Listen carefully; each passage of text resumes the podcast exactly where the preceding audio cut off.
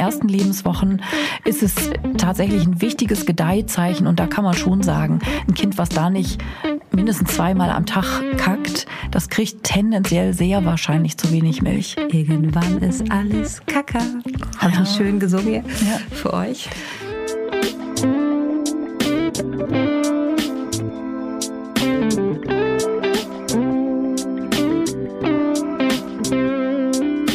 Hallo im Hebammsalon. Der Podcast für deine Schwangerschaft und Babyzeit. Evidence-based und entertaining. Hebammen-Nähkästchen und Tacheles. Leichte Muse und Deep Talk. Und wir sind Sissy Rasche und Karin Dannhauer.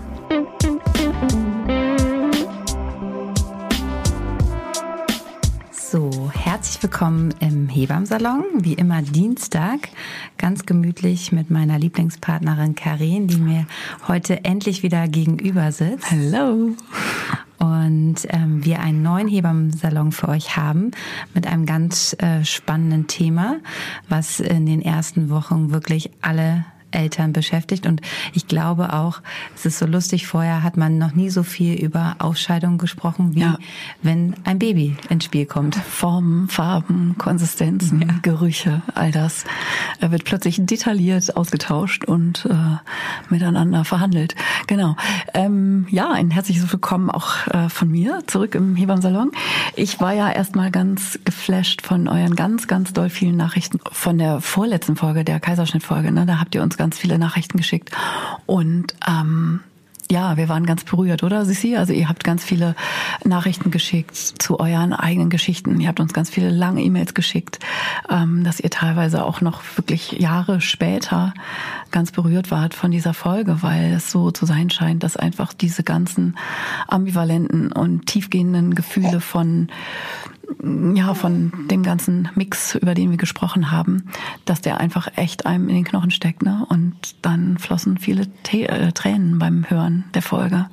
Und das hat uns auch sehr berührt. Also mich berührt das einfach auch immer sehr, mm, ja, zu hören von euch, was das sozusagen auch für Spuren hinterlässt, ne? Dass äh, der Hebammsalon einfach für uns ein Format ist, wo wir uns einmal in der Woche treffen, aber dass es einfach nachklingt und nachhalt.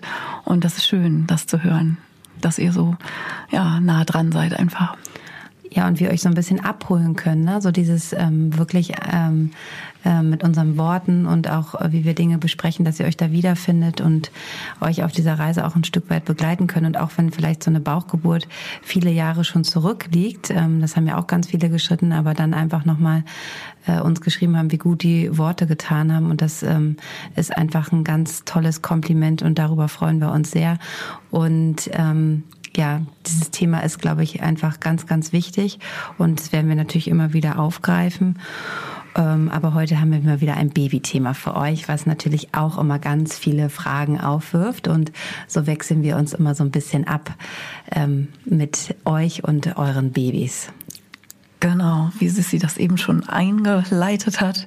Äh, plötzlich ist äh, der Windelinhalt oder auch nicht der Inhalt der Windel, sondern der ist einfach das, was das Kind wohin auch immer äh, so ausscheidet, ein Thema. Und ähm, ja, es verändert sich ja auch gerade in der allerersten Babyzeit ähm, viel, was die Babykacke, ich sage jetzt mal das Wort, ähm, so angeht. Also jeder, jede Familie, das finde ich auch schon irgendwie spannend. Wie nennt man das überhaupt? Ne, also im medizinischen Jargon sagt man ja dann immer irgendwie Stuhlgang, Muttermilchstuhl oder irgendwie so. Aber so redet man ja nicht in echt, äh, wenn ihr miteinander zu Hause seid.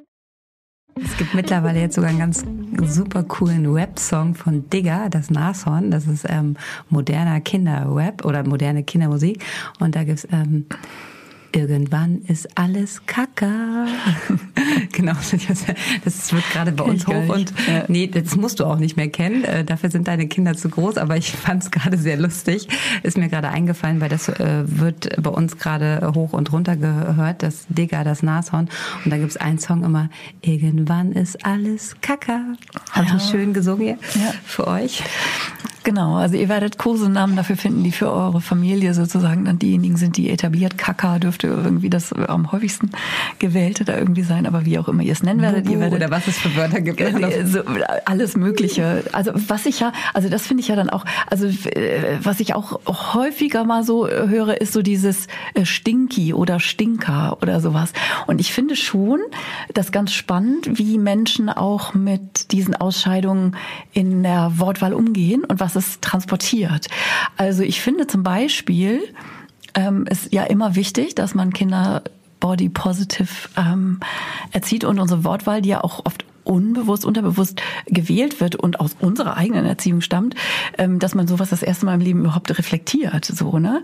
Also im Sinne von, also stinken ist ja schon auch eine Bewertung oder sowas. Ne? Und ähm, ja, also ich finde ja so diesen Umgang, also das hatten wir bei Blutung und Menstruation und Wochenfluss und so. Also ne, all diese Körperausscheidungen, die sind ja sozusagen mit Emotionen auch verbunden. Und ich finde das ja immer schön, wenn Kinder so aufwachsen, dass es eben so wenig wie möglich bewertet ist. Aber das, also so fiel mir nur gerade so ein, dass auch die Wortwahl da schon ähm, sozusagen ein, ein Schritt sein kann. Ne? So dieses, boah, du stinkst, wollen wir mal die Windel wechseln oder sowas, ist halt eine, eine andere innere Haltung als ja, also, als Kacker? naja, als irgendeine andere Form. Also so, ne, das fiel mir nur gerade ein, das will ich jetzt hier gar nicht so zum Riesenaufhänger Doch, machen und so. Ist wichtig. Aber ähm, das sind dann so irgendwie so die, die, die Feinheiten und ich finde das ja so spannend, weil wir oft ja bestimmte Glaubenssätze generell in der ähm, Begegnung mit unseren Kindern das erste Mal überhaupt so reflektieren und dass wir uns dann hin und wieder tatsächlich so Sätze sagen hören, wo wir immer dachten so, ah, das so ne so, das wollte ich, ich zähle ne? jetzt bis drei oder also keine Ahnung ne so also jeder hat ja so sozusagen so seine Kindheitstrigger, wo man irgendwie denkt so ah, krass ja das ist irgendwie tatsächlich neu sich dem noch mal anders zu widmen und auch ja zu verstehen und auch zu leben, dass äh, die, die Begegnungen und die Beziehungen und die Hinwendung zu unseren Kindern einfach heutzutage von ganz anderen ähm, Grundsätzen und, und Werten und so getragen ist, als das eben noch vor 20 oder 30 Jahren äh, der Fall war. Und es ist im besten Fall zumindest reflektierter. So, ne? Und dann muss man, dann ist man ja schnell in der Woke-Elternbubble und so. Dazu machen wir demnächst auch nochmal eine Folge, so was, wie mit Dogmen und was man darf und was man nicht darf und so äh, umzugehen ist. Das haben wir auch schon. Also jetzt wissen wir, wie die Folge heißt. Woke. Elternfolge. Wokes Eltern sein. Nee, genau, aber das soll ja heute hier gar nicht Thema sein. Ich wollte auch nicht zu sehr abschweifen sozusagen, aber wir reden heute über Babykacke. Muttermilchstuhl und Muttermilchersatznahrungsstuhl. genau. Genau. So. Also diese Dinge. Wollen wir chronologisch anfangen? Ja, wir fangen, fangen, fangen vorne bis nach, gehen bis nach hinten. genau. ja, der erste Stuhlgang eures Babys ähm, hat ja einen ganz besonderen äh, Namen. Also ähm, im Fachbegriff ist ja das Mekonium und ihr kennt es vielleicht, dass ganz viele sagen das Kindspech.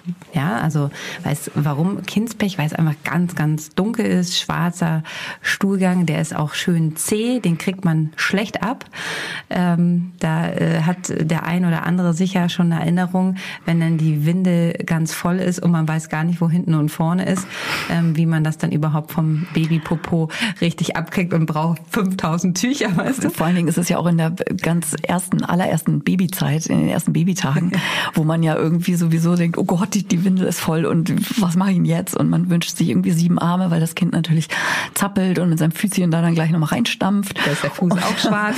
Und, und das ja einfach, also ne, es ist eben wie Pech, es klebt wie Pech, es ist schwarz wie Pech. Und das ist einfach erstmal sozusagen die größte Herausforderung gleich, äh, den Popo äh, wieder zu reinigen und äh, zu befreien vom Kindspech. Wann setzt das Baby sozusagen dieses äh, Mekonium, wie wir es nennen, ab? Ähm, manchmal ja schon direkt nach der Geburt oder auch bei der Geburt. Ne? Ähm, wenn das Baby jetzt vielleicht direkt nach der, äh, wenn das Baby, wo es eigentlich liegen sollte, direkt nach der Geburt auf euch drauf liegt, dann ähm, ist manchmal macht man die Decke hoch. Was ist denn da so warm und klebrig? genau. Und dann hat hat schon ein bisschen gekackt. Das wäre natürlich super. Wir Hebammen freuen uns sehr darüber, weil Ausscheidung ist genauso wie der Wochenfluss etwas, wonach wir, was wir immer wissen wollen, welche Farbe, wie oft, wie viel. Und äh, in den ersten 24 Stunden sollte sozusagen das erste Mal ähm, das Mekonium abgesetzt, also ausgeschieden äh, sein. Und wenn es dann schon direkt nach der Geburt ist, umso besser. Dann wissen wir einfach schon mal, das funktioniert schon mal gut. Und ähm, ja, das heißt, dass der, der erste Stuhlgang, Kacker eures Babys ist pechschwarz und ist äh, ein bisschen zäh. Wenn das Baby nicht direkt nach der Geburt sozusagen das abgesetzt hat und es wird dann nachher nach, nach dem Bonding angezogen und eine Winde, ist es eigentlich immer ganz schlau, das mache ich immer so ein bisschen Öl drauf zu machen, weil, wie ich eben schon gesagt habe, die, wenn es dann doch in die Windel äh, gelangt, äh, sozusagen die Ausscheidung, dann kriegt man dieses Kindspech super schwer an. Das kann man auch nicht so gut mit einem Feuchttuch. Da braucht man eher, dass man das erste so abmacht mit einem Zewa, also mit irgendwas Hilf mir mal. Mit, ja, also einfach mit einem trockenen mit Kleenex erstmal so, genau. Und dann halt aber mit einem, mit einem Waschlappen, der Struktur hat, weil, weil du sonst immer wie, wie abrutscht. Und mhm. deshalb ist es eigentlich immer ganz, ganz schön, wenn man einfach ein reines Mandelöl ähm, ähm, auch schon mit dabei hat und das einmal über den Po macht, wenn es die nächste Winde, dann äh, kriegt man das immer gut ab. Das ist so ein kleiner Tipp hier für, fürs, für die ersten äh, Tage Windel wechseln, weil das Mekonium, das begleitet euch ja ein, zwei Tage. Genau, bevor früher es hat man ja Vaseline dafür genommen. So, das hat auf dem Babypo natürlich überhaupt nichts zu suchen. Schön das Mineralöl auf dem Po. Aber genau, aber das war sozusagen früher so das, weil es eben sozusagen pures Fett ist, weil ähm, Mekonium eben fettlöslich ist und deshalb mit Fett gut abgeht. Und heute nimmt man dann natürlich lieber einen äh, kleinen Klecks Mandelöl oder auch, also ich finde auch so ein Wind- und Wetterbalsam oder sowas, also irgendwas, was aus, aus purem Fett besteht, dann. Nippelbalm, Schatz. Genau, das kann man natürlich super für alles sowieso nehmen. Ähm, genau, ich mache das auch oft so, wenn man dann das Baby abputzt, also wie du so sag, gesagt hast, ne, erst einen trockenen, mit einem trockenen Tuch so fürs Grobe mhm. vorsichtig wischen und dann feuchten Tuch, wo man, ein feuchtes, feuchten Waschlappen, wo man dann nochmal so ein, so ein ähm, Schuss Mandelöl drauf macht, dass man so, so ein, so ein Wasser-Öl-Gemisch sozusagen hat, Aber was ganz wichtig, gut reinigt. Wichtig ist halt, dass dieser Waschlappen Struktur ja. hat, weißt du, nicht diese Mikrofaser genau. Mist, sondern genau. ähm, wirklich so ein richtig, so ein schöner Waschlappen halt. Genau, ne? genau. Damit geht's am besten ab. Ja, und das ist auch weich. Oft ne, wischt man dann eben auch, also man schrubbt das ja sozusagen nicht ab, aber wenn das schon so ein bisschen angetrocknet ist, also wenn so ein Baby zum Beispiel dann nach der Geburt dann sich ausruht und dann erstmal schläft und ohne dass ihr es merkt, einfach dann in die Hose gemacht hat und dann ist das vielleicht schon zwei, drei Stunden ähm, alt, wenn ihr das das nächste Mal, dann ist es schon ein bisschen angetrocknet und dann kriegt man das echt schwer wieder ab. Auch gerade bei kleinen Jungs, also das ist vielleicht auch nochmal so ein ne, Jungs und Mädchen und man traut sich ja auch noch nicht so richtig, also das ist ja alles nah beieinander. Bei den kleinen Jungs ist so der, der, der, der Hoden, so die Struktur des Hodens, das ist ja so ganz fein gefältelt. Oft ist das da dann so drin und da schrubbt man natürlich auch äh, nicht dran rum, sondern man würde dann zum Beispiel so einen warmen Waschlappen da auch erstmal eine Weile hinlegen, dass es erstmal so ein bisschen aufweicht und das, was ihr beim ersten Mal noch nicht abwischt, das macht ihr dann eben beim nächsten Mal. Oder ihr haltet das Baby mit Anleitung, also kann ja immer die Babys unter Wasserhahn so ein bisschen duschen. Das machen wir Hebammen so mit links. Das würdet ihr euch wahrscheinlich alleine auf eigene Faust noch nicht so trauen, aber das könnt ihr euch auch einfach von der Hebamme mal zeigen lassen. Das ist manchmal sowieso auch für später äh, immer noch ein ganz guter Tipp. Ne? Vom Hacken bis zum Nacken einmal vollgekackt oder so, dass man das Baby so rittlings über den Arm, so ähnlich wie so ein Fliegergriff und dass man es dann einfach unter Wasser hält. Das geht dann manchmal am einfachsten. Deshalb ist es eigentlich auch so schön, und das haben wir auch schon so oft gesagt, wenn man ähm, die Möglichkeit hat, den Wickeltisch im Badezimmer zu haben, mhm. nicht nur zum Waschen, sondern einfach auch kurz den, Kohl, äh, den Po ähm, darunter zu waschen, aber auch zu einem anderen Thema, was wir später noch ähm, kommen, dass es einfach super praktisch ist, so einen Wasserhahn in der Nähe zu haben. Einfach mal schnell so, na, wie man es immer so macht, vom Wickeltisch einmal rüber übers Waschbecken, einmal Po rüber und dann äh, ist alles ähm, wieder sauber. Ähm, das hast du aber gut beschrieben, weil das, der, der Hoden sagt, dieses feine Haut. Ne? Also mhm. wenn das nicht ganz frisch ist, dass man wirklich da einfach, und da kann man dann auch irgendwie wieder so eine fettreiche Creme ran oder Öl ran machen, ähm, bevor ihr das Baby wieder einpackt in die Winde. Und beim Mädchen natürlich beachten, dass ihr halt nicht in alle Himmelsrichtungen wischt, ne? dass ihr wirklich von vorne nach hinten, dass ihr nicht ähm, äh, den, also das ist eh alles in der Winde, aber trotzdem, trotzdem, wenn man es sauber macht, dass man dann nicht, das ist auch immer gut, ähm, den Partnern zu erklären, dass sie da nicht in alle Himmelsrichtungen wünschen, sondern von äh, vorne nach hinten. Genau, wobei man da auch äh, sagen muss, also es wird sich nicht vermeiden lassen, gerade weil Babykacke ja eben auch sehr flüssig ist, dass mal was. Dass da was drin ist, aber dass man nicht weiter in rein der Vulva ne? landet, genau. Und, und auch da, ne? Also am Anfang, gerade zu Beginn, wo erstens das Baby noch ganz winzig klein ist und alle kleinen Hautfalten und alle empfindsamen Körperpartien sozusagen ja noch so zart sind und man sich so gar nicht traut. Und als ne, zweitens man ja das beim ersten Kind zumindest auch alles noch nie gemacht hat und sich da ebenfalls dann nicht traut und nicht so richtig weiß, so wie tief und wie gründlich soll man denn da jetzt wischen und was darf kleben bleiben und was nicht.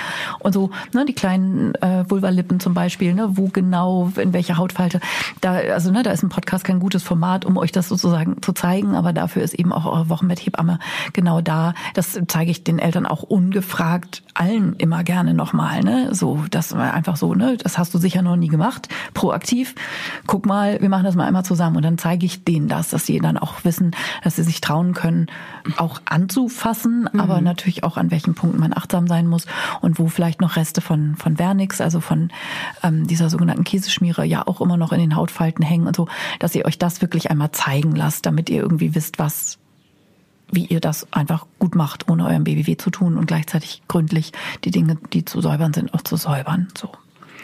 Ähm, was man vielleicht zum, zum Kindspeck, zum Mekonium auch noch sagen kann, dass es schon, gerade wenn es nicht gleich am Anfang so schnell ausgeschieden wird oder ähm, dass viele Babys einfach auch schon echt damit zu tun haben. Ne? Mhm. Also weil auch wie es, wenn, wenn ihr es vielleicht auch selber beobachtet habt, mal das Baby auf dem Wickeltisch liegt und dann kommt es raus, ist ja wirklich wie so ein Pfropfen und total zäh.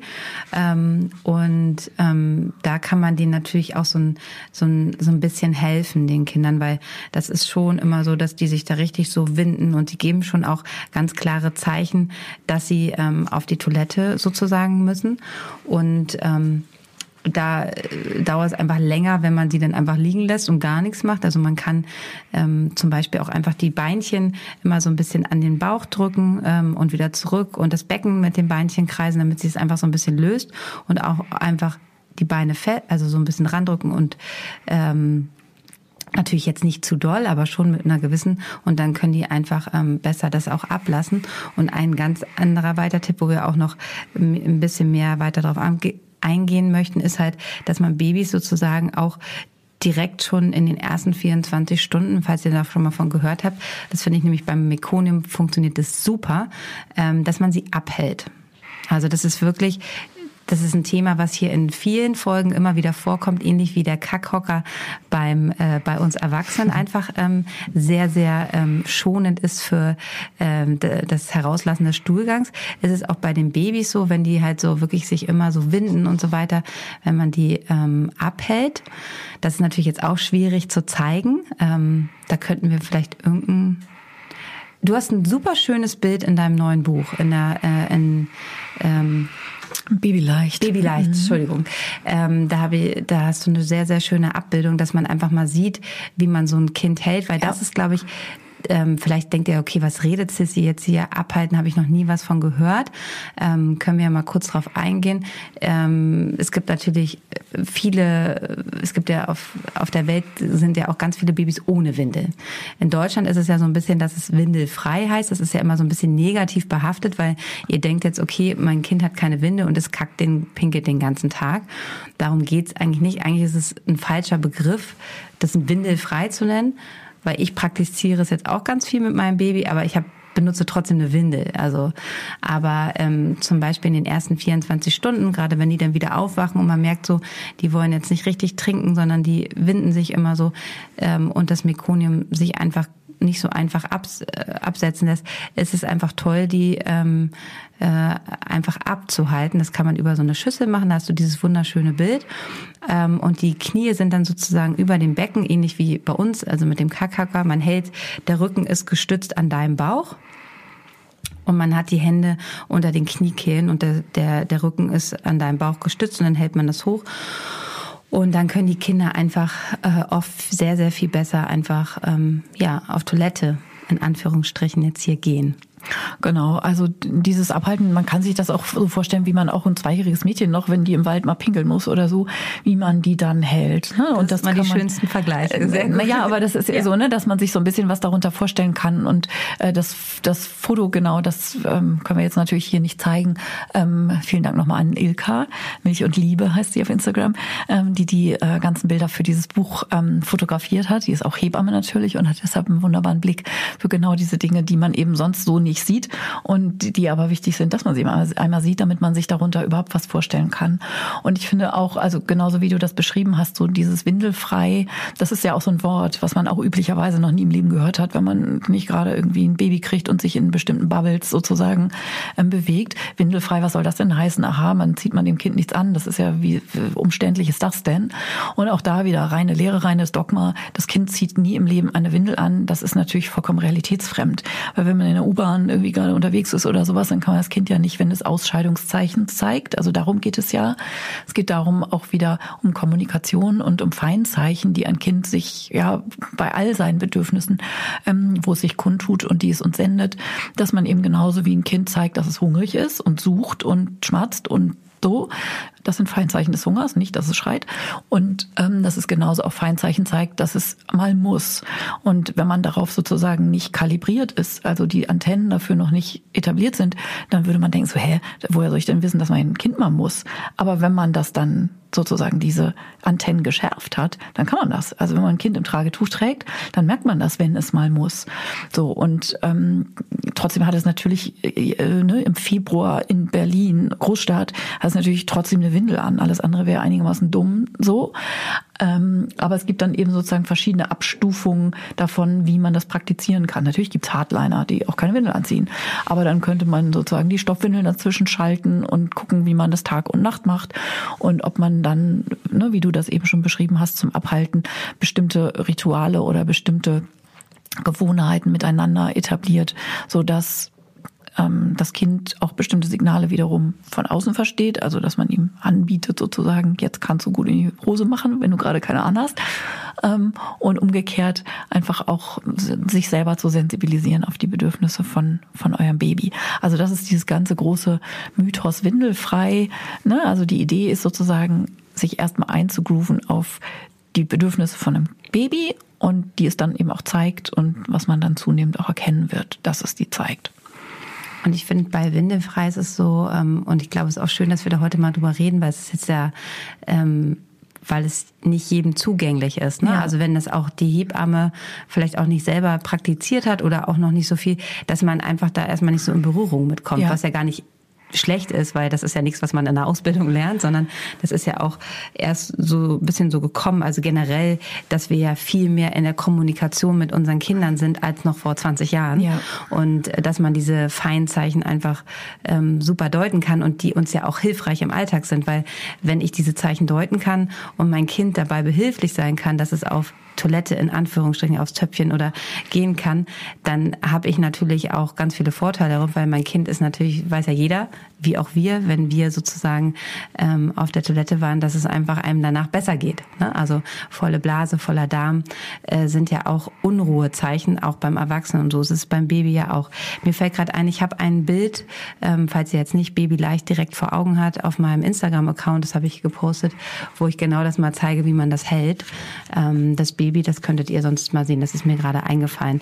Aber was ich da ähm, ganz schön finde, ähm, und dafür ist ja auch unser Podcast da, und ich glaube, dafür stehen ähm, wir beide auch ganz, dass man auch da wieder Menschen, die vielleicht mit sowas nicht so in Berührung kommen, einfach sagt, probiert es einfach mal aus, die jetzt irgendwie sagen so, ey, ich mache eine Winde um und warum sollte das Kind nicht eine Winde machen?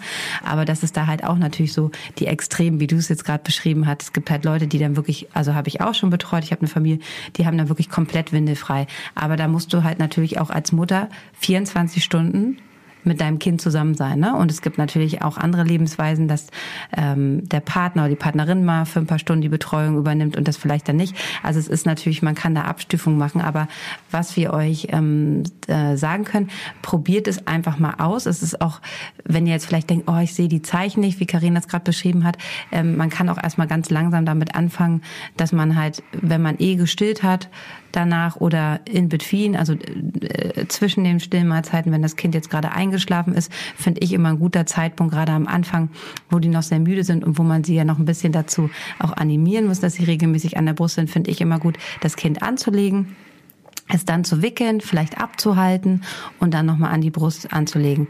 Wenn ihr aber merkt, dass das Kind auch an der Brust immer an, ab, an, ab und sehr unruhig ist, kann das einfach oft ein Zeichen sein, dass es ähm, Stuhlgang absetzen möchte oder auch Pipi.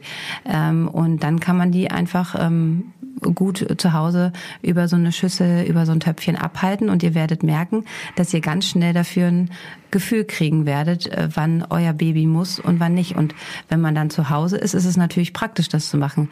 Ähm, ich persönlich stehe jetzt auch nicht nachts dafür aus. Momentan macht das Baby auch nicht mehr nachts, aber am Anfang habe ich es gemacht. Aber dass man da einfach guckt, wo es gut reinpasst und dass man das nicht so engstündig sieht, sondern einfach sich mal traut und ein Gefühl dafür kriegt. Mhm, genau, darum geht's ja generell. Ne? Es geht immer im Umgang mit unseren Babys darum, ein Gefühl zu entwickeln und diese Feinsinne zu schärfen. So kann man es vielleicht beschreiben.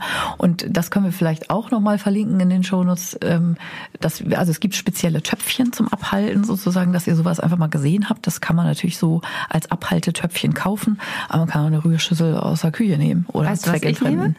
Ich habe jetzt einfach von meiner dreijährigen Tochter den, den Einsatz, den, nee, nee, nee, nicht den Sand, sondern den Einsatz von ihrem ähm, Topf, den sie ähm, hat. Also weil die ah. hat natürlich auch einen wir haben so eine integrierte Toilette zu Hause, äh, wo zwei Sitze sind, also ein kleinerer, dass die nicht reinplumpsen ins Klo. Aber sie hat auch so einen, äh, so einen süßen kleinen Topf, der hat auch wie so eine, das ist ein Wal und der hat wie so eine Lehne. Und da ist ein ganz schöner, dass du es halt einfach, ich mag halt keine Töpfe, wo du den kompletten Topf über die Toilette geben musst, ja. sondern ist so ein Einsatz drin und der ist ganz schön, der ist vorne höher. Das heißt, wenn ich das Baby sozusagen abhalte, ist wie vorne so ein bisschen Spritzschutz, dass es so ein mhm. bisschen hoch ist. Und, Sehr praktisch. Ähm, das nutze ich jetzt. Ähm, und das habe ich einfach. Ja, ich habe den ja vorhin gesehen bei dir. Ähm, und äh, genau, ich gucke ja auch immer so, was ist jetzt das schon wieder. Das ist mein unterwegs ne, Abhalteeimer, Karin. Achso, die, ach so, den, den, den das ist jetzt dieser typische typische Asia-Eimer, ja. den, den man, den man, wenn du Abhalteeimer eingibst, wenn ihr dann das irgendwie googelt, dann kommt so meistens so ein blauer. Das ist so ein, wie so ein, könnte man auch sagen, wo man Sahne drin schlägt, so ungefähr sieht der ähm, aus. Und ähm, nee, zu Hause nutze ich eigentlich immer den Einsatz vom, vom Töpfchen. Genau. Also wir werden Bildpodcast demnächst erfinden, dann könnt ihr euch das alles noch ein bisschen genauer vorstellen. So lange äh, bleibt es erstmal bei den Links in den Shownotes. Ähm, genau, das ist zum Abhalten. Genau, ähm, weil das schwarze Kindspech und ich glaube, wir gehen jetzt über, wie sich das verändert und wie sich der Stuhl halt auch einfach verändert. Aber es kommt halt sehr schwer raus und deshalb traut euch, lasst es euch zeigen, seid dafür offen. Ähm, das Abhalten ist wirklich ganz, ganz toll und ähm, ihr werdet ganz, ganz schnell individuell ähm, die Zeichen eures äh, Babys ähm, erkennen. Aber jetzt ähm, werfe ich das Wort zu dir rüber. Wir sprechen weiter über Kacker. Genau, also wenn wir in der Chronologie bleiben, dann bleibt das Kindspech natürlich nicht Kindspech, sondern nach so zwei oder drei Portionen ähm, ist erstmal oft tatsächlich so eine Pause von einem Tag oder so, dass Babys dann in dieser Zeit möglicherweise auch gar keinen Stuhlgang haben. Manchmal auch zwei Tage, so je nachdem, wie ausgiebig Kindspech eben da war. Und ähm, das ist dann die Zeit, wo der Körper vom Baby, also man muss sich das ja auch nochmal so vorstellen, es kommt raus aus dem Bauch und das Verdauungssystem das hat ja noch nie sozusagen arbeiten müssen, weil die Babys natürlich Fruchtwasser getrunken haben, das ausgepinkelt haben, aber die Darmperistaltik sozusagen äh, noch abgekoppelt war. Und das ist jetzt eben neu, dass das Baby sozusagen ja dann Milch trinkt und sie dann auch verdauen wird. Und am Anfang ist die Milchmenge ja noch ganz klein, so dass im Darm sozusagen auch noch nicht viel Menge anfällt. Also das Kindspech, das sind sozusagen abgeschilferte Darmzellen und Haare und Hautzellen ähm, aus der Schwangerschaft sozusagen, die es da gesammelte Werke mäßig dann erstmal los wird. Und dann beginnt erst die Verdauung von dem neu aufgenommenen Nahrung. Das ist ähm, bei stillenden Frauen eben dann die Vormilch. Das ist erstmal noch nicht so besonders viel. Und dann nach dieser Pause von ein oder zwei Tagen, die es oft gibt, ähm, wird das, was ihr kennengelernt habt an schwärzlich, dunkel, grün, zäh, dann langsam so ein bisschen heller. Und diesen Stuhl nennt man Übergangsstuhl, weil es, wie dann haben wir schon gesagt, ein Übergang ist zu dem dann äh, Stuhlgang der ähm, reifen Frauenmilch, also wenn euer Baby richtig Milch getrunken hat. Und dieser Übergangsstuhl der zeichnet sich durch diverse Grünnuancen aus. Der ist dann am Anfang eher noch dunkelgrün, dann so richtig grasgrün von der Konsistenz, immer noch relativ ja, so, so, so gleichförmig, glitschig auch noch so ein bisschen und relativ durchscheinend. Und dann äh, entwickelt sich das über so ein Pesto-artiges, also, ich, also wenn ich hier immer so praktische Beispiele nenne, einfach weil man das dann wiedererkennt, so Pesto-artiges ähm, Stuhlgang, so in dieser grünen Farbe und eben so ein bisschen kleinkrümelig, das ist so dieser typische Übergangsstuhl. Richtig, Sissi? Hast du wunderschön beschrieben. Und es ist wirklich so, dass man, wenn man zum Hausbesuch kommt, das ist einfach ein ganz wichtiger, ähm, ja, wichtiger äh, Anhaltspunkt für uns. Wo steht euer Baby? Wie geht's eurem Baby? D deshalb, wir wollen immer alles wissen, was rauskleckert aus dem Körper. Ne? In allen Details. In allen Details. Und ähm, jede Hebamme hat Fotos von Kinderstuhl ähm, äh, auf ihrem Handy.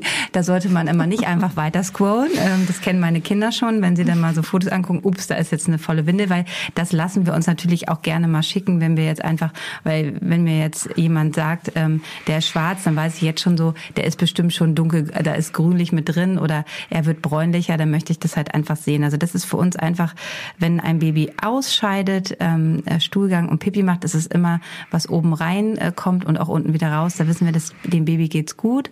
Ähm, und äh, das ist immer ein ganz wichtiges Zeichen für uns. Deshalb diese Farben, die Karin gerade wunderschön beschrieben hat, vom Mekonium, also vom Kindspech in den Übergangsstuhl, bis wir dann zu dem wirklich ähm, äh, wirklichen Muttermilchstuhl kommen. Da ist es dann auch immer ein großer Schreck oft, gerade beim ersten Kind. Ähm, diese Anrufe und Nachrichten kennst du bestimmt auch, das Kind hat Durchfall. Mhm. Weil wir kommen ja von einem zähen, sehr festen, klebrigen ähm, Stuhlgang ähm, auf einmal zu einem super flüssigen, der in alle wenn der mal rausschießt und dir davor steht. Im Strahl. Im Strahl ähm, ist das halt ähm, sehr, sehr flüssig äh, mit weißen Stückchen und das ist dann der ähm, ja, curryfarbene, richtig ähm, schöne Muttermilchstuhl, den man auch ähm, nicht gut äh, entfernen kann. Ja, der färbt wie Sau. Überhaupt finde ich so dieses ganze, also wenn wir diese ganzen Formen und Farben jetzt irgendwie hier besprechen, ähm, wenn man da noch nie drüber nachgedacht hat oder sowas, also man kennt ja sozusagen menschlichen Stuhlgang ja ganz anders. Der ist braun und in Würstchenform sozusagen. Und beim Baby, so, so und beim Baby, ähm, genau, Bristol Stuhlska. ähm, es gibt einfach überhaupt gar nicht die Idee, der könnte jetzt gelb oder grün sein. Mhm. Also dieser, dieses, ne, wenn man, wenn einem das keiner sagt, zum Beispiel äh, eure Hebamme natürlich oder ihr diesen Podcast hört, dann würde man, also dann ist natürlich jede Ansage einer Mutter oder eines Vaters, der die das erste oder die zweite oder dritte Mal die Windeln aufmacht und dann verändert er sich vor allen Dingen ja auch von Tag zu Tag. Äh, Sissi, der Stuhl sieht ganz komisch aus und deshalb ist er auch immer, ja, schick mal ein Foto und du weißt dann, ja, komisch findet ihr das, aber so genau so soll der aussehen. Na, also, dass ihr einfach vorbereitet seid, der sieht also in dem Sinne komisch aus, im Sinne von ungewohnt.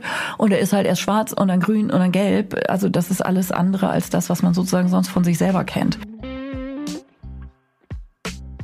Und jetzt unterbrechen wir unseren Hebammsalon kurz für ein bisschen Werbung. Werbung. Und heute ist wieder unser Partner Veleda dabei, was uns immer total freut, weil wir ja auch privat äh, wirklich große Fans der Produkte sind und zwar möchten wir euch heute das Bäuchlein-Massageöl von Veleda vorstellen. Das ist für Säuglinge und Babys, die zum Beispiel Probleme mit der Verdauung haben. Es ist ja nicht gerade selten, dass kleine Babys sich gerade in den ersten Wochen besonders schwer tun mit der Verdauung. Und das liegt daran, dass die Verdauungsorgane sich erstmal langsam an die Lebensbedingungen außerhalb des Mutterleibes gewöhnen müssen. Und das geht nun mal häufig mit Blähung einher. Da hilft es gerne mal, wenn man ihn sanft den Bauch massiert. Und das Bäuchlein-Massageöl von Veleda ist gezielt abgestimmt auf entspannte Bauchmassagen für euer Baby. Und die Grundlage dafür ist ein ganz mildes Mandelöl. Genau, und in diesem milden Mandelöl sind eben ätherische Öle. Ähm, damit ist es angereichert und das ist zum Beispiel Majoran, römische Kamille und Kardamom. Und das sind alles Öle, die traditionell schon seit Hunderten von Jahren zur Verdauungsförderung eingesetzt werden. Und so eine Massage, die kann man dann gut in den Tagesablauf einbinden. Also manchmal gibt es ja auch bestimmte Tageszeiten, wo euer Baby mehr oder weniger damit zu tun hat und so ähm, Bauchweh vorbeugen. Und das kann ein festes Ritual sein, am Morgen oder am Abend. Und das ist natürlich auch super für die Eltern, Kindbindung, ne, dass man einfach so ritualisierte Tagesinhalte schafft. Und natürlich könnt ihr das Öl und die Massage auch anwenden, wenn euer Baby keine Probleme hat. Karin hat es ja gerade schon gesagt, es fördert einfach die Bindung. Ihr habt ein festes Ritual und es ist einfach schön, ähm, Babys zu massieren und sie genießen das auch wirklich sehr. Und alles dazu, wenn ihr vielleicht noch Inspiration braucht, wie ihr euer Baby am besten massiert, findet ihr in unseren Shownotes. Da gibt es auch einen Link zu einer Massage, wie die aussehen kann, dass ihr eine Anleitung an der Hand habt. Und ihr findet auch den Link direkt zum Produkt. Und jetzt ist unsere Werbung zu Ende. Und weiter geht's mit dem Hebammensalon. Was vielleicht auch noch sehr schön ist, ähm, ähm, der Stuhl eures Babys, der riecht nicht fäkal. Ne? Also wo wir zum Stinky vom Anfang kommen. Ähm, das hast du aber schön beschrieben. Geruchsnote fäkal. Nein, also echt so gut ähm, Sondern, sondern ähm, auch das können wir Hebammen von dieser süßliche, ähm, also erst ist es sozusagen geruchslos und dann, wenn wir beim Muttermilchstuhl angekommen sind, das, das hat man, ne, das, das hat, kann, das hat man einfach in der Nase genau. Muttermilchstuhl. Aromatisch, genau, süßlich. Genau. Manche sagen so wie warmer Käsekuchen, das riecht so ein bisschen milchproduktig. Ja. Oft so. Ähm, und das ist eben noch nichts, was man, also es ist eher tatsächlich, es klingt so ein bisschen komisch, wenn man das sagt, aber es ist eher angenehmer Geruch. Ja. So, ne? Und wenn er nicht jetzt fünf Stunden, also wenn du jetzt so einen alten Windeleimer aufmachst, wo ganz viele, ja, okay. dann, dann ist nicht so geil. Aber wenn er rauskommt, riecht er auf jeden ja. Fall nicht schlecht. Ja, wenn er frisch ist, ist er okay. Frisch ist er okay. So, so falls ihr gerade am Frühstückstisch sitzt, guten Appetit. Ähm, genau, also so ungefähr kann man sich das äh, vorstellen, der Muttermilchstuhl. Und also ne, auch da haben wir so unsere Beschreibung, du hast das ja eben schon gesagt, Currygelb. Dann gibt's oft so die Formulierung so ne, Hüttenkäseartig, also so dieses krümelige oder so körniger Senf oder so. Ne, also all diese Farben Formen, Konsistenzen auf der Gelb-Ocker ähm, Skala sozusagen. Und Ihr werdet sehen, also es ist immer anders, wenn man zum Beispiel Stuhlgang in der Windel vorführt, ja. als wenn man Stuhlgang zum Beispiel ähm, beim Rauskommen Abhalten, sieht. also wenn ja. man das sieht, dass es rauskommt, alleine von der Flüssigkeit. Ja. Ähm, das ist wirklich in der Windel, denkt man, dann hängen da die letzten Fetzen, also diese Stückchen drin, ja. weil es ist sehr, sehr flüssig und das zieht natürlich in den Diesen modernen Absorber ja. fließen, wird das alles sofort weggesaugt. Ja, wird genau. es weggesaugt und dass man dann einfach gar nicht so ungefähr sehen kann, wie viel scheidet mein Kind überhaupt aus. Ne? Also deshalb ist es schon auch auch einfach alleine deshalb finde ich auch, ähm, um ein Gefühl dafür zu kriegen oder auch zu sehen, wie sieht der Stuhlgang aus, ist dieses Abhalten in so ein Töpfchen schon toll, damit man einfach auch die Konsistenz so sieht, was man jetzt in einer, in einer ähm, Wegwerfwinde gar nicht so äh, sehen kann. Ne? So ähnlich wie mit der Blutung und der Always Ultra, wo man sozusagen auch nichts mehr sieht, weil alles sofort im Kern Und das Blut landet. ist blau. Ja, das Blut ist blau und äh, also so hat eine ganz, ja, genau. Also da kann man nichts dran sehen. Wir Hebammen brauchen sozusagen immer mal zwischendurch ein bisschen äh, Originalkonsistenz. Was ähm, ähm, noch wichtig ist, wir haben darüber gesprochen, dass die Ausscheidung ähm, gerade in den ersten Lebenstagen wirklich einfach auch uns zeigt, ähm, wie gut es dem Baby gibt und wie nicht. Ähm, verändert sich das natürlich, kann sich das verändern.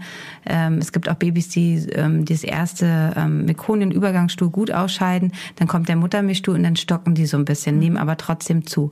Das ist auch nicht, ähm, äh, das, das ist auch normal. Wichtig ist halt immer hier nur, dass man da halt einfach die Gewichtszunahme kontrolliert, weil wenn sie nicht, ähm, also pieseln ist, ist schon mal ganz wichtig, also sie wirklich pieseln, aber einige Kinder brauchen doch etwas länger für diese Ausscheidung, nehmen aber trotzdem zu, dann ist es in Ordnung. Es kann aber auch genau andersrum sein. Das heißt, das Kind hat erst ausgeschieden und dann stoppt es, kann auch immer ein Zeichen dafür sein, dass es nicht ausreichend trinkt. Deshalb ist das immer wichtig, ähm, äh, ähm, abzuklären und zu beobachten. Also deshalb diese Ausscheidungssache ist in den ersten 14 Tagen ähm, ganz, ganz wichtig, wo die Kinder ja eh nochmal das Geburtsgewicht ähm, verlieren und dann erst wieder zunehmen, ist das immer ein ganz wichtiger Indikator für uns Hebammen, ähm, ob es ihnen gut geht oder nicht.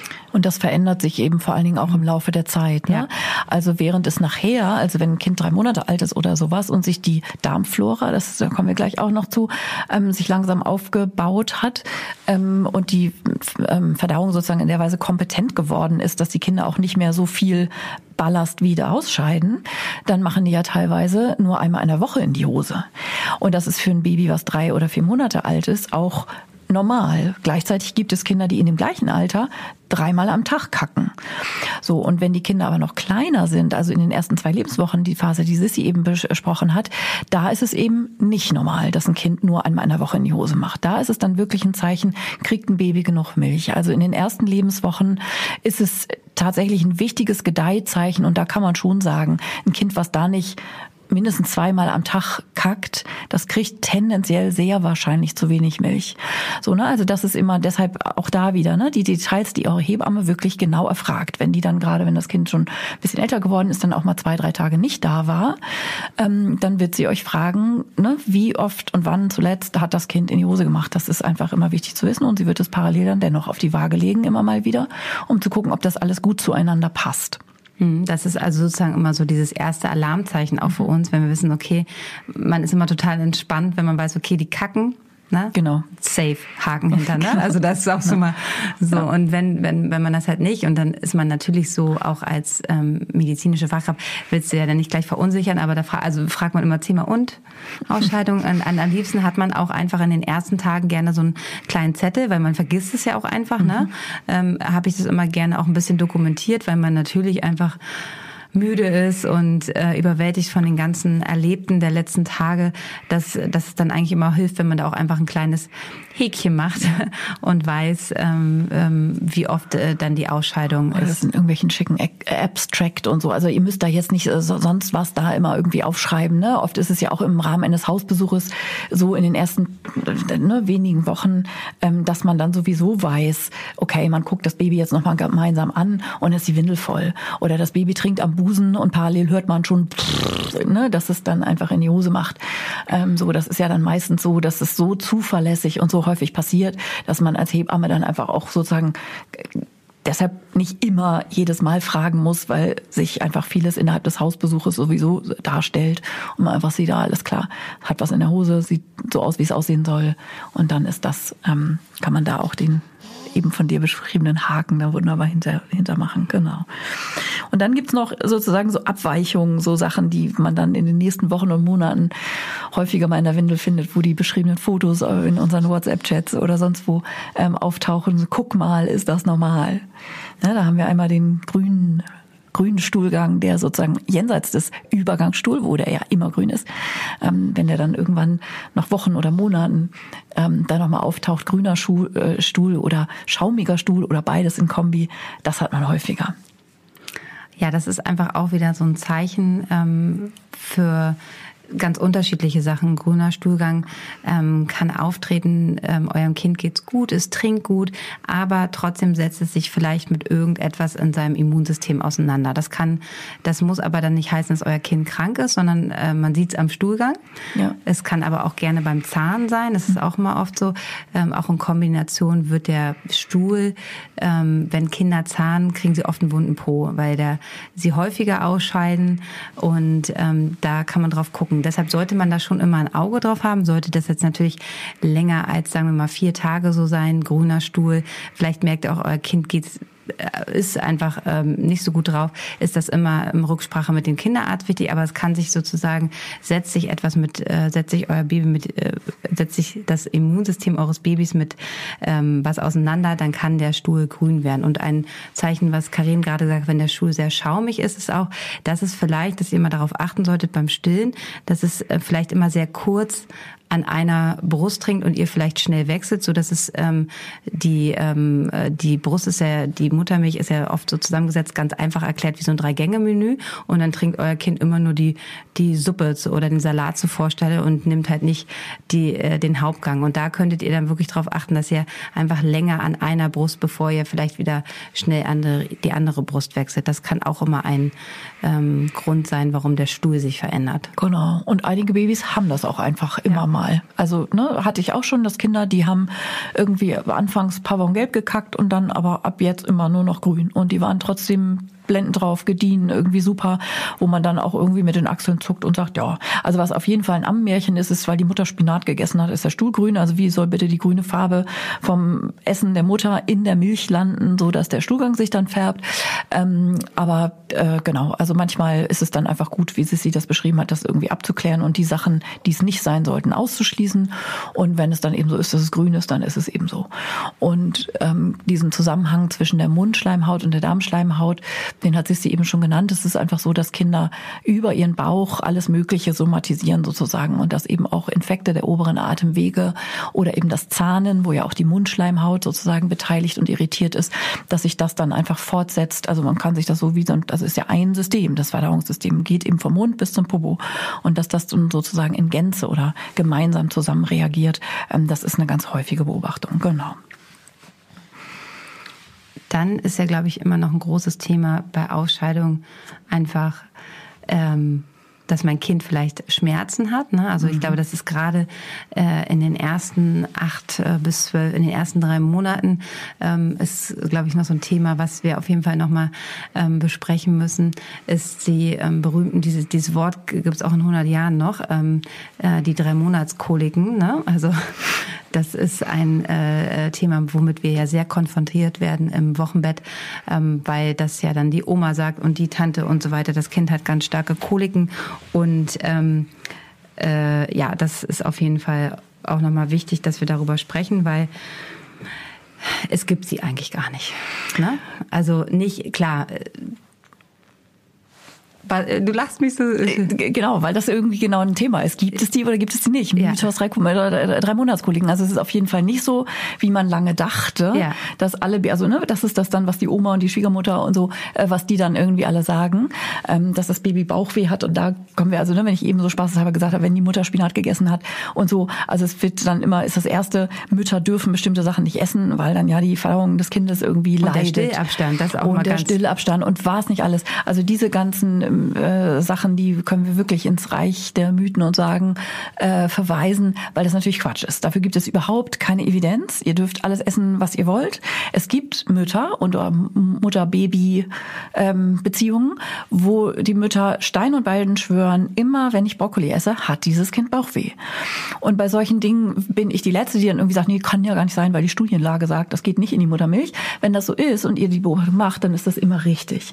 Und wichtig finde ich bei solchen Dingen nur, dass zu wissen, dass die Verdauung eines Babys am Anfang einfach ein noch nicht stabiles System ist. Und das liegt in erster Linie eben daran, dass die Darmflora, also dieses ganze Mikrobiom-Thema, auch hier wieder ist das ein Riesending, dass das eben sich noch nicht stabilisiert hat. Und wenn ihr das Gefühl habt, ihr sollt ja alles essen, was euch schmeckt. Und wenn ihr das Gefühl habt, so, oh, komisch, heute ist es irgendwie, ne, das Baby krümmt sich und äh, hat ein rotes Gesicht und drückt und so, so ist normales Ausscheidungsverhalten von Kindern. Ne? Wenn wir vorhin die Feinzeichen beschrieben haben, dann, also ein Baby macht schon auch ordentlich, also man merkt, es ist ein Ganzkörperphänomen in die Hose machen für so ein Baby. Und dieses Drücken und äh, äh, äh, Knurren und Geräusche machen und so, das ist in einem gewissen Rahmen einfach, ich sage jetzt mal, Verdauungsarbeit und nicht drei Monatskolik, sondern das Baby braucht einfach noch seine Muskelarbeit und die Beinchen werden angezogen und gestreckt und so und dann pupst es ganz laut. Das ist normale Verdauung von dem Baby und hat noch nichts mit drei Monatskolik Risiken einer therapiebedürftigen äh, Situation zu tun oder sowas, sondern das Baby müht sich und da hilft ihm eben, ne, sie hat vorhin schon Sachen angesprochen, wie man dem Baby das erleichtern kann, zum Beispiel das Abhalten oder die Beinchen äh, ne, an den Körper zu halten oder eine Bauchmassage zu machen, alles Dinge, die euch dann eure Hebamme zeigen kann, aber das ist eben noch nichts Pathologisches und noch nichts, wo ihr alarmiert sein müsst und dem Kind irgendwelche Tropfen und sonst was irgendwie angedeihen lassen müsst, sondern das übt mit seinem neuen, frischen Organsystem eine wirklich ganz komplexe Herausforderung, nämlich Nahrung zu verdauen. Aber auch hier ist es wirklich, also ich kann es nur sehen, weil ich habe es bei den letzten beiden Kindern ähm, sehr stark gemacht mit dem Abhalten. Es hilft mhm. einfach, mhm, ja. weil es ist ein Unterschied wie Tag und Nacht. Wenn du jetzt, wenn ich sie jetzt liegen lassen würde, ja. wenn ich sehe, sie will nicht mehr trinken, sie ist, äh, sie hat keine Hungerzeichen mehr, sie ist fertig und sie liegt und ihre Beine und so mhm. weiter. Und wenn ich sie dann einfach nehme, weil ich merke, okay, jetzt könnte es einmal der Zeitpunkt sein, auf Toilette zu gehen, die hätte noch eine Stunde weiter da rummassiert und ich nehme ich nehme ich nehm sie hoch, ich halte sie ab, ähm, sie kackt da schön raus und mhm. sie ist ein glückliches Baby. Ja. Also das heißt jetzt nicht, dass es, dass es dass das jetzt, wenn ihr jetzt abhaltet, alle äh, nur zufriedene Babys habt, weil jedes Baby hat ja mal ein Need, was man nicht so schnell deuten kann oder sind unruhiger als andere. Aber ähm, es ist auf jeden Fall, ähm, man kann es ganz sichtbar sehen, wenn man ihnen hilft und ihnen dabei mit ihnen aufs Töpfchen geht, auf Toilette, dass die meisten Babys einfach das ähm, gut finden, dass sie erleichtert sind und dass sie auch ganz schnell, ähm, so ist es jetzt nämlich bei uns, dass äh, sie eigentlich gar nicht mehr in die Windel machen. Genau. Ja, weil das einfach auch nicht ihr natürliches Bedürfnis ist. Ne? Also ja. es ist einfach, und das finde ich schon schön. Und deshalb ist es wichtig, das auch einfach mal aus dieser, aus dieser so, ähm, ich bin total Alternativschiene rauszukommen, ja. ne? Weil das ist so wie alles, das, das Tragen ein Bedürfnis eines Babys ist, was wir jetzt nicht so, was immer so alles so ein bisschen ökobehaftet ist und auch das ähm, windelfrei. Das heißt nicht, dass ich zum Beispiel, ich benutze meine, äh, meine Lilly-Du-Windeln äh, ganz normal, so wie ich jetzt hier sitze im Tragetuch mit Baby.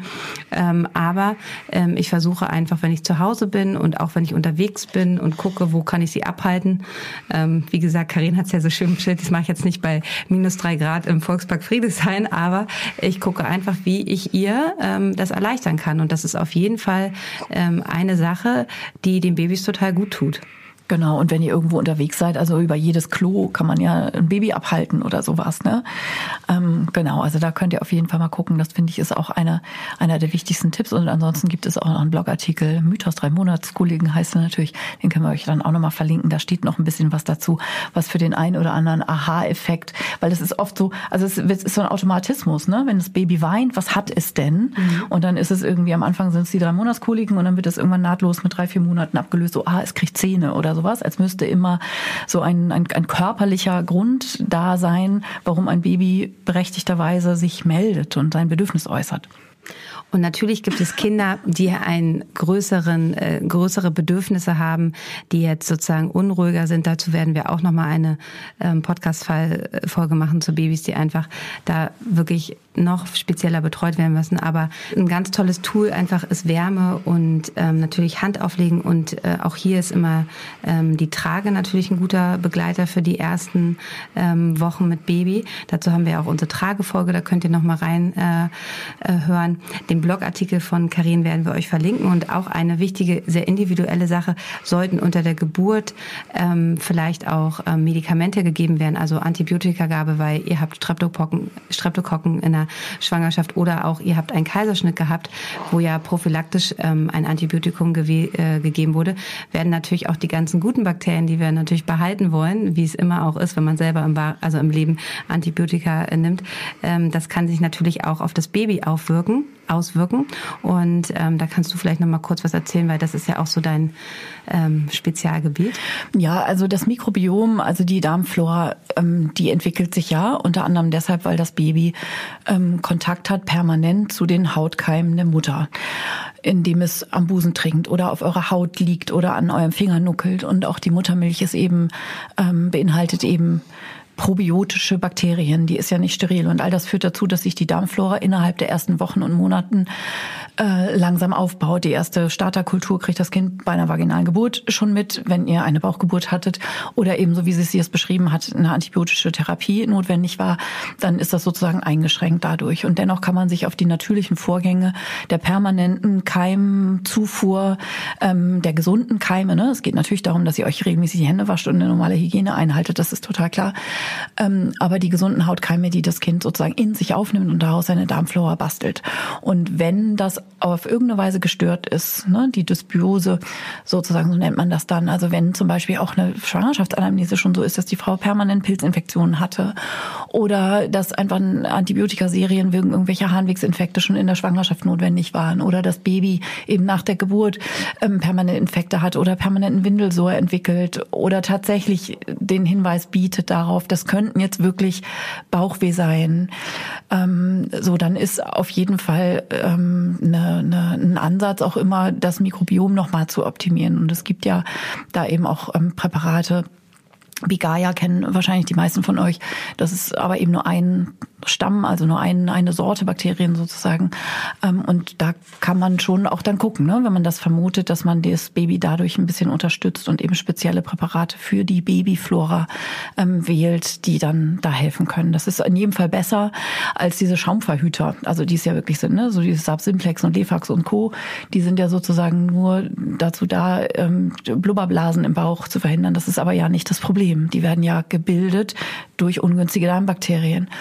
Und deshalb ist das eigentlich auch out, oder? Subsimplex begegnet Nein, das noch viel? Nee, es ist auf jeden Fall noch nicht out und es wird immer noch weitergegeben und man redet sich manchmal auch immer noch den Mund fusselig. Aber ähm, wenn man das natürlich so ähm, schön erklärt, wie du es gerade getan hast, dann ist es natürlich super verständlich, dass das Problem im Darm liegt und dass wir den unterstützen müssen. Aber es ist auf jeden Fall ähm, noch wird immer noch gern gegeben und ähm, kann man ja auch versuchen. Manchmal ist es ja auch so ein, so ein, so ein bisschen so ein achselzuckendes, ja, man weiß auch nicht. Und dann sind die Eltern happy, wenn sie irgendwas haben, was sie dem Kind geben können. So, aber auch da ist die Studienlage ganz klar und eindeutig. Ne? Es ist nicht die Luft im Bauch sozusagen, die ähm, im Grundsatz das Problem ist. So, ne? Also wenn Babys pupsen können, ist es einfach, ne, wenn die dann abgehalten werden oder im Tragetuch sind, ihre Beinchen hochgezogen und angewinkelt haben, dann können die auch gut pupsen und dann ist es gut. Ne? Aber mit mehr oder weniger pharmakologischer Unterstützung ist das meistens, also macht es meistens keinen keinen großen Unterschied. Es ist dann nur so, dann hat man das angefangen mit diesen Tropfen und dann traut man sich nicht, die wieder aufzuhören, weil man dann irgendwie Angst hat, dass es dann noch schlimmer wird. Aber so richtig weg geht es ähm, ja natürlich meistens eben nicht davon. Genau, dann kann man einfach auch sagen, dass natürlich auch ähm, Kinder, die ähm, viele Reize tagsüber mhm. aufgenommen haben, dass das Reizzentrum für die Aufnahme mit dem Bauchzentrum nah beieinander liegen, dass das sich natürlich auch wie bei uns auch Sachen auf den Bauch schlagen. Auf dem, ja. Und äh, das sollte man natürlich auch immer im Hinterkopf äh, haben, dass wenn ein Kind sozusagen den ganzen Tag geschlafen hat, ihr habt aber viel gemacht und abends merkt man dann so, hier ist jetzt einfach ähm, wirklich die Unruhe, dann ist das natürlich auch einfach über die, die Verarbeitung Verarbeitung des Systems und das schlägt sich manchmal dann auch auf den Bauch aus. Also ähm, das sind so die, die wichtigsten Dinge, die wir euch dazu gerne ähm, heute mit auf den Weg geben wollen. Wir werden euch die wichtigsten Dinge auf jeden Fall, wir haben nämlich eine neue, ein neues Teammitglied, die, die ganz fleißig heute auch mitgeschrieben äh, hat, die Bettina, dass jetzt ähm, unsere ganzen Sachen immer in unseren ähm, auf unserer auf der Hebammen-Salon-Seite sind, so dass ihr zum Beispiel auch das Probiotikum, was wir empfehlen, auch noch auf der Seite finden werdet. Und ähm, genau, das ist so der runde Überblick zur Ausscheidung, zum Abhalten. Ganz, also es ist wirklich ein ganz großes Anliegen von uns, dass ihr das unbedingt ausprobieren solltet.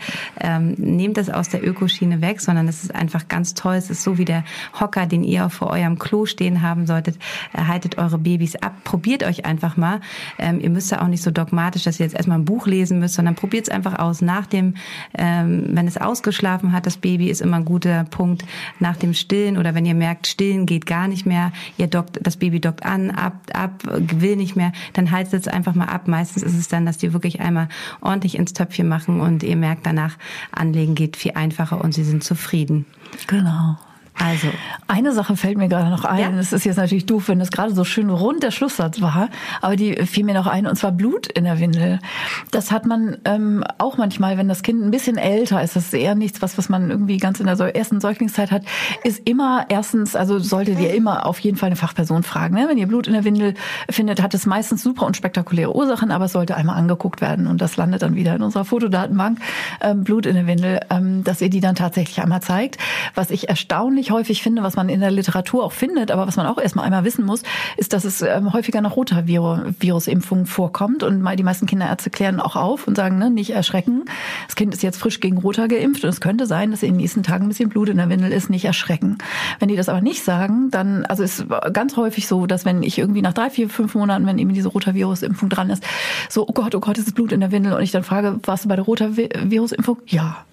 Und so, und dann ist es einfach dann gleich, ne, gleich ganz klar, weil das ja irgendwie immer so ein kleiner Schreckmoment dann irgendwie ist. Aber klärt das dann auf jeden Fall mit eurer Hebamme oder eurem äh, Kinderarzt, Kinderärztin ab. Das fiel mir gerade eben noch ein. Ja, ganz wichtiger Punkt. Danke, dass du dran gedacht hast.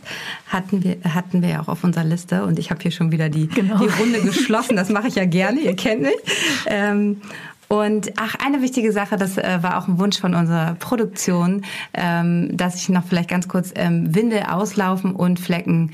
Ähm, Windel oh, auf. ja, wie kriegt man Muttermilch-Kackflecken wieder aus den blütenweißen Bodies raus? Ja, genau. Ähm, auf jeden Fall darf man sie nicht liegen lassen. Ihr müsst sofort handeln, Geilseife und am besten das wirklich, also es passiert und dann damit behandeln und äh, waschen im Sommer ist es natürlich toll, dass man sie in die Sonne legen kann, dass die Sonne einfach hilft. Aber ähm, sofort behandeln und wenn ihr unterwegs seid, am besten, okay, wenn man jetzt bei einer Freundin ist, dann kann man das, habe ich das schon so wirklich in so ein, so ein, so ein, also ein Gefrierbeutel, Geilseife und das dann ein, dass ich dann das zu Hause gleich behandeln kann. Und ähm, bei Windeln auslaufen kann ich euch nur den Tipp geben, ähm, es ist oft so, dass ihr wirklich euch nochmal ganz genau zeigen, gerade am Anfang sind die Windeln nicht sehr eng gelegt. Also mhm. viele haben Angst, dass ähm, die Winde einfach zu eng am Körper ist und dann ist sie locker, dann läuft sie aus. Mhm. Und ich kann euch wirklich sagen, dass die Winde ähm, äh, Kilogrammanzahl oft einfach so lange geht. Also eine Einserwinde soll bis fünf Kilo gehen. Dann ähm, das ist einfach total, also ab vier Kilo kann man eigentlich schon auf Größe zwei gehen und dann sitzt die besser und dann läuft auch nichts. Weil die ja. einfach höher sind ja. dann, ne? Die sind dann sonst irgendwie so ein, so ein, so ein Bikini-Schnitt sozusagen. Das ist ja klar, dass die dann hinten ausläuft oder ja. auch an den Beinchen und so. Und da gibt es dann auch verschiedene Krempel, ne? Das Bündchen nach innen oder nach außen oder sowas. Also, dass also es muss schon rausgemacht genau. werden. Aber dass ihr euch nicht so ähm, verkopft an diesen Kiloangaben der Windelhersteller, ähm, das ist eigentlich, das ist eine Eingrenzung, aber auch die Körper sind so unterschiedlich, dass ja. wirklich ein Kind, was dann schon wirklich größere Schenkel hat, dann ganz schnell auf Größe 4 ist, obwohl es irgendwie noch nicht... Größe 4 hält sowieso 100 Jahre gefühlt, oder? Da ist man irgendwie schnell und dann die nächsten zwei Jahre ist es dann Größe 4. Ja, genau. Also das nochmal so als kleiner Tipp. Größe 1 wirklich nicht so viel kaufen, die habt ihr nicht lange. Nee. Ihr werdet sehr schnell auf die Zweierwinseln gehen und ähm, auch sehr schnell auf drei. Deshalb... Ich brauche doch immer Nuller. Also ich habe ja mit Stoff gewickelt, aber ich hatte dann, also ich hatte ja auch immer zarte Kinder. Ja. ja. Genau, so, das war eine neue Folge vom Hebammsalon. Ähm, mit ganz viel Babykacker. Ähm, wir wünschen euch eine wunderschöne Woche. Vielen Dank fürs Zuhören. Vielen Dank ähm, an, an dich. Das war so schön, dich zu sehen. Und ähm, für dich geht es gleich weiter in die Akupunktursprechstunde. Genau. Deshalb muss Karin jetzt auch schnell losflitzen. Genau. Das ist auch immer dienstags und äh, das ist so mein Real-Life-Anker, äh, wo ich dann im Moment auch in Corona-Zeiten immer noch mal ein paar Frauen äh, sehe gemeinsam. Das ist immer sehr schön und da flitze ich jetzt hin. Genau. Alles also, Liebe. Habt eine schöne Woche. Bis nächste Woche. Bis dann. Tschüss.